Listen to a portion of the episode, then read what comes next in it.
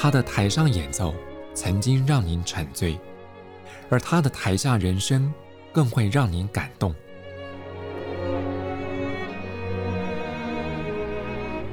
国家交响乐团爱乐实验室 Podcast 名家登场，有生命的音符只为您演出。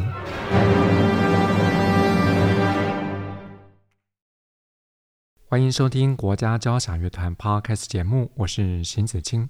在过去三十六年来，国家交响乐团历经了长时间的淬炼，在历任音乐总监带领之下，它已经不只是国内首屈一指。那更是扬名国际舞台的顶尖乐团。在今年的四月间，国家交响乐团即将展开久违的国际巡回演出行程。首先就是要前往美国，展现足以跟国际乐团并驾齐驱的演奏实力。那当然，除了台上的演奏家精彩演出之外，绝对少不了的，就是在幕后策划的工作同仁。在这期节目当中，我们特别邀请到这一次乐团在美国巡回演出几位重要的幕后工作同仁，透过他们的介绍，也让所有听众朋友了解要如何成就一次完美的巡回演出。嗨，大家好，我是石玲玲，是这次巡演的经理跟统筹。大家好，我是杨雨晴，我是负责这次巡演的交通以及旅运相关的事宜。嗨，大家好，我是李燕玲，我是这次的舞台监督。很难得邀访到三位来参加我们的 Podcast 节目，不过我想也透过这一次的这个专访，也让所有听众朋友们可以了解，这个乐团其实在幕后也真的需要透过行政人员的强力的支援，才能够达到一场完美的演出。对于国家交响乐团来讲，除了这个每年精心策划的年度乐季之外，像国际巡回演出也是备受瞩目的重头戏。不过，在过去两年间，因为国际疫情关系，原本规划的海外巡演活动因此暂缓。不过，今年终于可以好好的向国际间展现乐团的非凡实力。我想，首先就先请我们的巡演经理玲玲姐为我们来介绍这次在美国巡回演出的行程。啊，是是的，这次在美国巡演，呃，平常我们做一个国际巡演都经过很长很长时间的规划，至少要两到三年。那这所以这次美国巡演已经很久以前就已经开始规划了。那美国我们的行程这次走四站，第一站是四月十四号在纽约的 Alice Tully Hall 有一个室内乐的演出，然后四月十九号我们会到 Washington D.C. 的 Kennedy Center。是一个国呃是交响乐团的演出，然后四月二十一号 David Gavin Hall 纽约，这是纽约爱乐的家，然后四月二十三号在 Wentz Concert Hall 是 Chicago 芝加哥，所以有四场演出，这次连续巡演。哇，我想刚刚各位听众朋友听到的玲玲姐为大家介绍这次美国巡回演出，这些都是具有指标性的场地，能够在这里登台，的确需要几把刷子。那由此也印证国家交响乐团的演奏实力。我想借着今天这个机会，也请玲玲姐跟大家聊一聊，我们刚刚介绍这些场地在国际乐坛的重要性。是的，呃，我们这次的三大个城市，一个是纽约。一个是华盛顿 D.C.，一个是芝加哥，在美国的东岸都是非常重要的一个指标性的城市，所以你必须要两三把，像刚才邢哥说的，需要两三把刷子才能去敢去演出。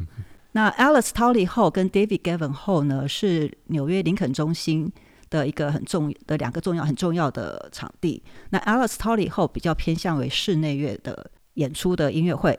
那 David Gavin Hall 就刚才说的是纽约爱乐交响乐团的家，那他们去年十月才整个整修完毕，关了两年多，然后才重新开。那我们会是呃国际交响乐团第一个国际交响乐团到那个 hall 来演出的，真的很荣幸哈，非常。嗯呃，Wentz Concert Hall 在芝加哥，呃，是芝加哥小郊的家，所以呃也是一个芝加哥是一个很的重要城市，所以是。不容易到那边去演出也是很不容易。嗯哼哼哼。那还有一个就是华盛顿特区这个甘乃迪表演艺术中心，我想可能很多资深的爱乐朋友知道，它是美国国家交响乐团的驻团所在地。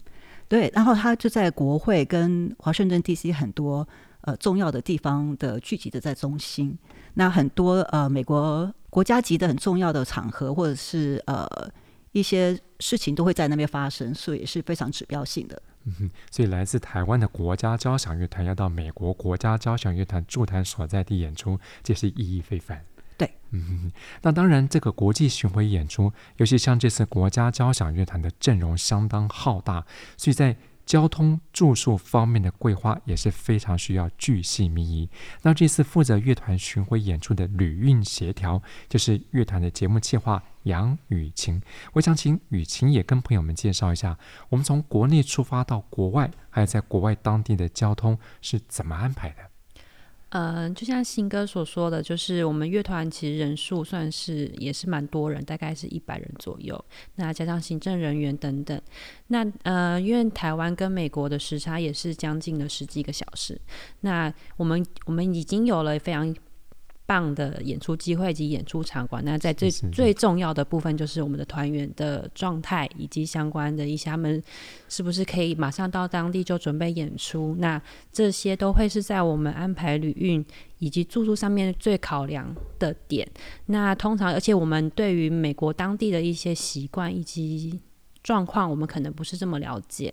那在这之前，我们必须要做足非常多的功课，嗯、然后以及还有我们也会。跟一些当地的就是民众或是团体来讨论，那怎么样去做最安排最好的安排，让大家可以在演出的时候，就是以最好的状态来呈现给当地的观众。嗯，这样。我想在旅运方面安排的这个行政人员，有点像是乐团的保姆一样，要顾到他们的体力，尤其是时差问题啊。那关于这一点，有什么是在准备方面需要特别留意的？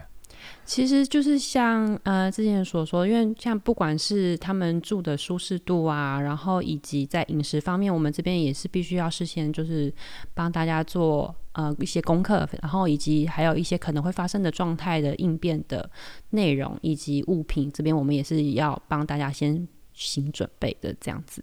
嗯、对，因为毕竟从台湾飞过去也是。可能要十几个小时，那大家已经已经是非常非常辛苦。那通常会是在那边都会先休先做休息，然后我们再做后面的安排，这样子。对，所以在路程上面或是在环境上面的选择就是非常的重要。哇，整个吃住食宿，还包括他们的健康，这个乐团行政人员真的要面面俱到。对，就是团员的演出积极状态是，也是这场巡演非常非常重要的一个环节。这样啊，我想听众朋友听到这个，真的觉得乐团行政人员很不容易，要让大家开开心心、健健康康能够上台演出，这个幕后工作人员要付出很大的用心跟耐心。当然，上台演出。最重要的就是团员们手上的乐器。其实每一次演出，不论是在国内或国外，还有个灵魂人物，要透过他的场控，才能够让演奏家们在舞台上安心演出。这位就是舞台监督 （Stage Manager）。我想从这个名称，很多听众朋友可以了解到这个职务的重要性。那这次担任 NSO 美国巡演舞台监督的重要角色，就是燕玲。我想请。燕玲也趁着这个机会跟大家来聊一聊关于舞台监督他平时的工作内容。嗨，大家好。嗯、舞台监督这个工作，平时的工作内容其实就是只要离开，就是呃什么饭店呐、就是这个飞机之后，只要上了舞台，只要进了场馆，基本上所有的事情都是舞台监督这边需要去掌控跟负责任的。对，主要就是在台上。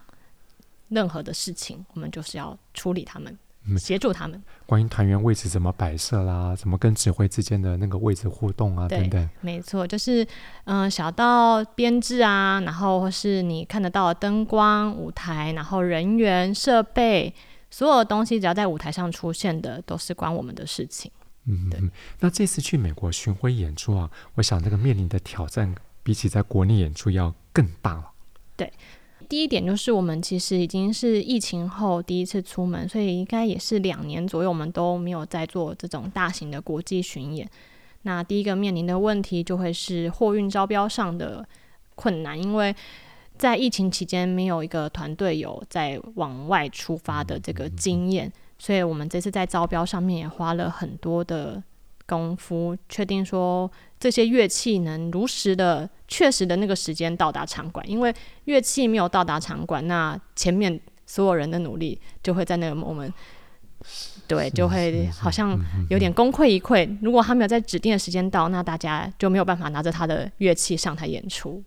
哇，所以这个 cargo 货运方面，这个时间的拿捏也是舞台监督要密切掌握的。对，没错。然后因为台湾跟美国的，就是呃场馆跟午间工作的习惯跟模式也不太一样。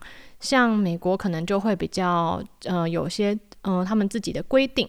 就是呃，在场馆的人只能负责哪些事情，他们每个人都有明确的工作规定。是是是，但我们可能在台湾是一个人都可以，因为很熟嘛，包包对，包山包海，我们就很熟，我们这个场馆很熟，我们这个舞台，所以我们其实，在能做的工作也是有一些比较有弹性的，去一起协助处理这样的部分。那到场馆就是到外地的家嘛，就是没有这么呃没有这么熟悉的人，这么熟悉的。呃，场馆的设备，对，嗯，诶，在国外演出，像刚刚玲玲姐特别提到了四个地方、三个地区、四个大的场馆演出，那他们的这些场地跟我们过去大家所熟悉国家音乐厅或者在国内的任何音乐厅完全不一样。这个事先需要去做所谓的场刊吗？嗯，有，我们有，就是在就是去年的时候有先到美国，就是进行场勘，主要就是确定舞台的设备。然后场地的大小，因为我们其实是呃蛮完整的交响乐团编制。那如果舞台呃不够放，或是灯光不够亮，其实也会影响到我们演出的呃水准。所以我们就要先进行这个确认东西。然后还有呃椅子啊、谱架啊，这个高度适不适合我们使用啊？尽管的动线啊，人力的配合啊，或是呃他们有一些前后台穿场的方式。是不是我们可以自由的这样的进出？因为我们其实我们是前后台是会互相帮忙的嘛。那有一些场馆是会有一些门禁的部分，对，我们要去确认说这个前后台，我的音乐家可不可以到前面跟观众做一些后续的活动之类的。然后卸货口的空间够不够？有些像有些卸货口可能高度不够，我们的箱子就进不去。然后货车可能太小。那个板子不够升上到他们的平台上去，就会也会有问题。对，就是要稍微确认这些东西都是我们可以顺利的进行。去年我和叶宁去做场刊的时候，除了场馆去看场馆以外，我们还要把我们的整个行程要走一次，因为你整整个行程的安排跟时间规划非常的重要。所以从哪一个点到哪一个点，大概需要多少的时间？然后，呃，你要怎么样去进出？然后方不方便？然后，假如你有些特别需要的一些事情的话，我们都要全部都要走一次，确定了以后，嗯、因为毕竟一个团一百多个人一起出去，什么事情都要先想好才行，才不会有突发状况发生。这样 对，像后台空间，我们还会特别注意，像厕所够不够多，因为我们其实男女比例是蛮蛮差不多的。然后女生有时候在国外就是上厕所会比较久，那男生就会很快。嗯、那可能女生厕所的数量是要足够的。会让大家在中场的十五到二十分钟的休息之间，可以赶快准备好，对，或是指挥的休息室有没有可以有一些比较临近舞台，可以让指挥室快速的可以抵达到舞台这样子。嗯哼哼，诶，我想有些比较细心的听众朋友就想到了哈，虽然我们之前做过了这么仔细的场勘，但是在过程当中，尤其对乐器来讲，一点点的损耗。可能都会影响到他的演出品质，所以有些细心的听众朋友可能就会想到关于保险的问题。嗯，保险的问题，其实我们也是乐团这边会协助我们团员负责，就是帮他们做。呃，保险像是万万一他们在舞台上有撞到啊、摔到啊，就是我们会立即的，就是反应，然后向我们的保险公司就寻求说啊，我们这个乐器有这样的状况，是不是后续可以做相关的理赔？因为其实一把弓或一个琴，就可能都是一些嗯满百万名琴，或是可能就是也是很贵的弓，所以我们就会需要帮他们注意这些事情。那当舞台上有这个时候有这个些事情发生的时候，我们就会有一些因应的措施。像我们也常常在舞台上有遇到断弓啊、断弦啊这种状况，那就在侧台就要赶快 stand by，或是他们有一些老师会带用他们的备用的琴，对。嗯哎，讲到这个哈，当然我们希望每一次演出都是顺顺利利，然后给观众带来最好的听觉上面的享受。但是难免会在演出过程当中会有一些突发状况，像刚刚燕玲讲的什么断弓啊、断琴弦。那除了像这种突发状况之外，你遇到过的突发状况还有什么？其实蛮多的，我通常会遇到的都是一些医医疗的紧急状况，就是团员啊，这个这个身体不适，突然说啊，我心脏心跳好像。不太平均，赶快需要叫救护车了，所以我们就很紧张的，先赶快打就打电话请救护车来，然后就要去陪同或是确认大家状况，然后我们其实还会通报到我们的那个就是行政群组里面，然后请相关人力有配套措施，是要找代班的人啊或什么之类的，也要赶快往下进行下去，不能因为这个演奏家没办法演，但我们晚上要演出了，我们也要有一个配套措施。他有时候会碰到团员说临时肚子很不舒服，对，一直想要上厕所，怎么办呢？他在舞台上面，他就没办法下台了。对，所以就各式各样的事情。嗯，所以团员很重要，他们自己的自我健康保保养非常的重要。所以大家一出去的话，都尽量在自己都保持在最佳的状况，因为谁都不希望有任何。什么身体不舒服或者任任何状况发生？嗯嗯嗯。像刚刚雨晴也特别提到，从这个时差，从他们的交通，从他们的住宿，他们的吃的东西，真的是要非常的巨细靡遗的兼顾到。对，其实就像大家如果出去玩，出去国外，其实旅行社都会帮你安排的好好的。这就是其实我们在幕后做了，在事前做了非常非常多的准备工作。所以我们的行程表，比如说，如果你很顺利的搭上飞机了，很顺利的搭上车了，很顺利到达旅馆，其实这些并不是巧合，是因为我们在事前做了非常非常多的规划，以及预我们会预想到会有可能会有很多。什么突发状况可能会发生？那我们的工作就是非常重要，就是要去避免这些意外，以及我们不希望期待会发生的事情发生了。所以在这巡演的，尤其是到一个非常不是台湾，台湾我们大家都熟门熟路，都知道发生状况会可以去哪里，那什么事情可以找谁。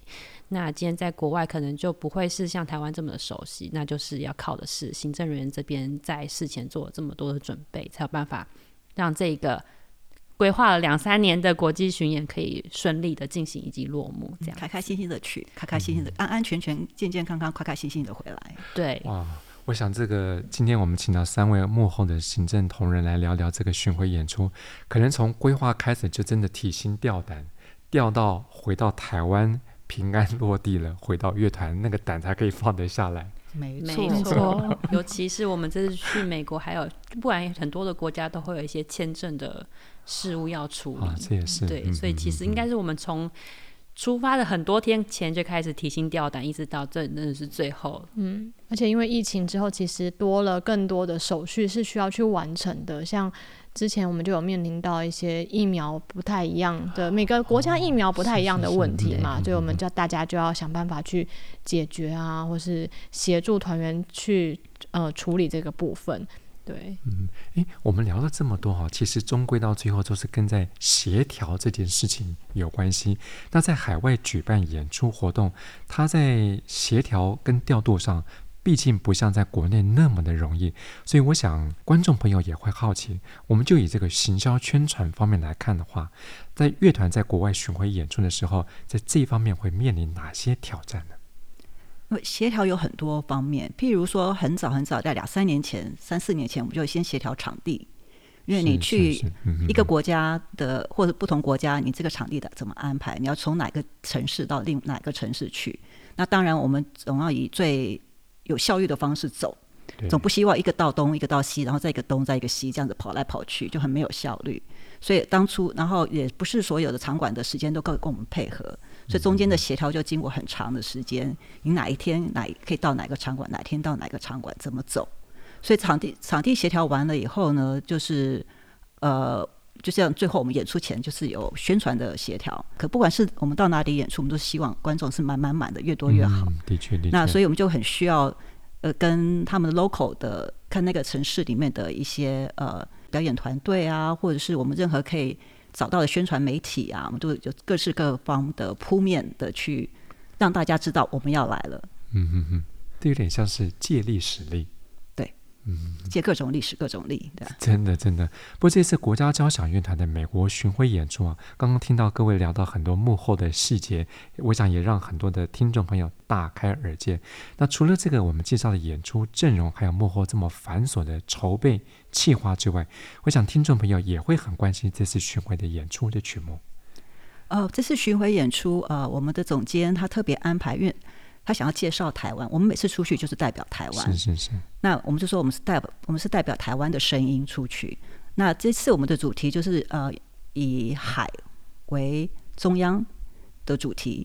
那总监因为台湾总监认为台湾就是一个很漂亮的海岛。嗯。那我们很多的生活，我们的文化都是跟海有关，所以我们很重要的一个曲目就是德布西的海。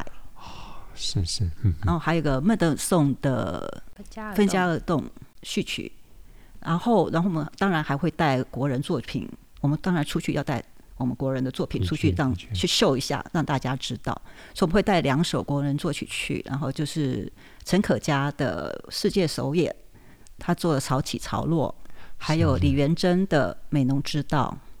那除了这些曲目以外，当然很重要的就是我们独奏家喽。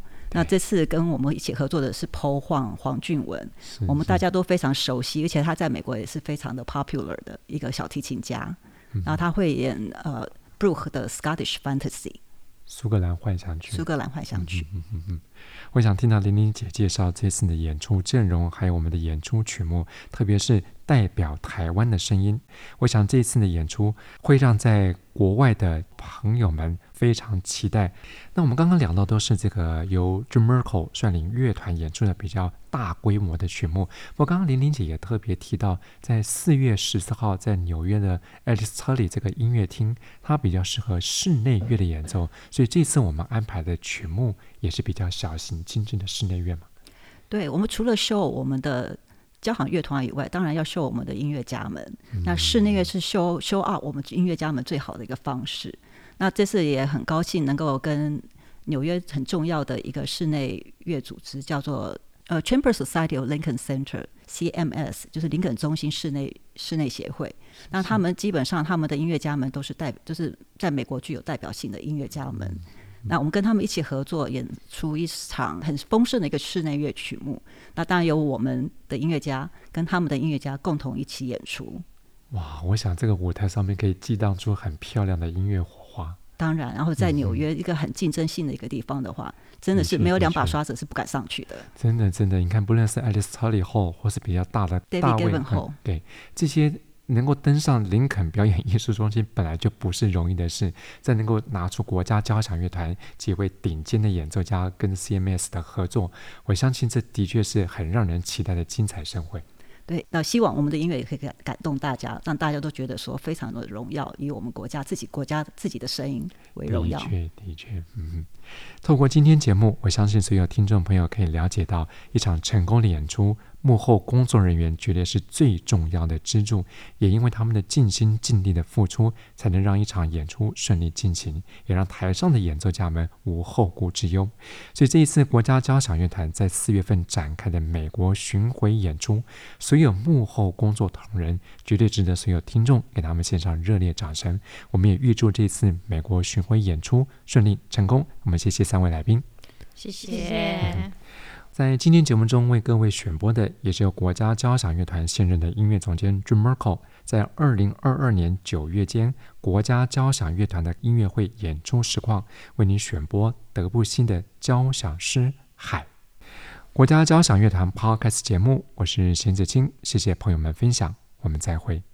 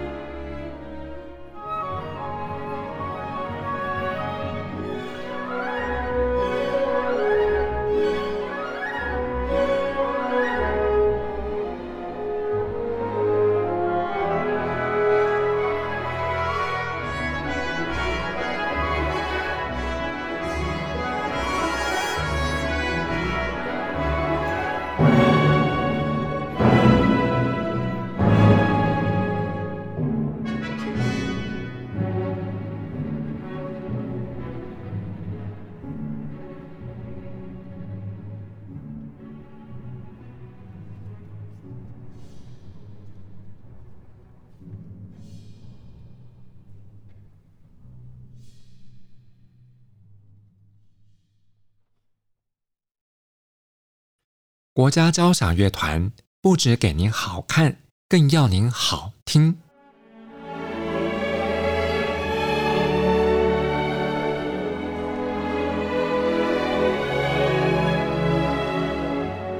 国家交响乐团独家精彩实况，原创 Podcast 节目，舒缓音乐，友善贴心，诚意十足。爱乐实验室 App。温馨登场，请上 App Store 或 Google Play 搜寻“爱乐实验室”。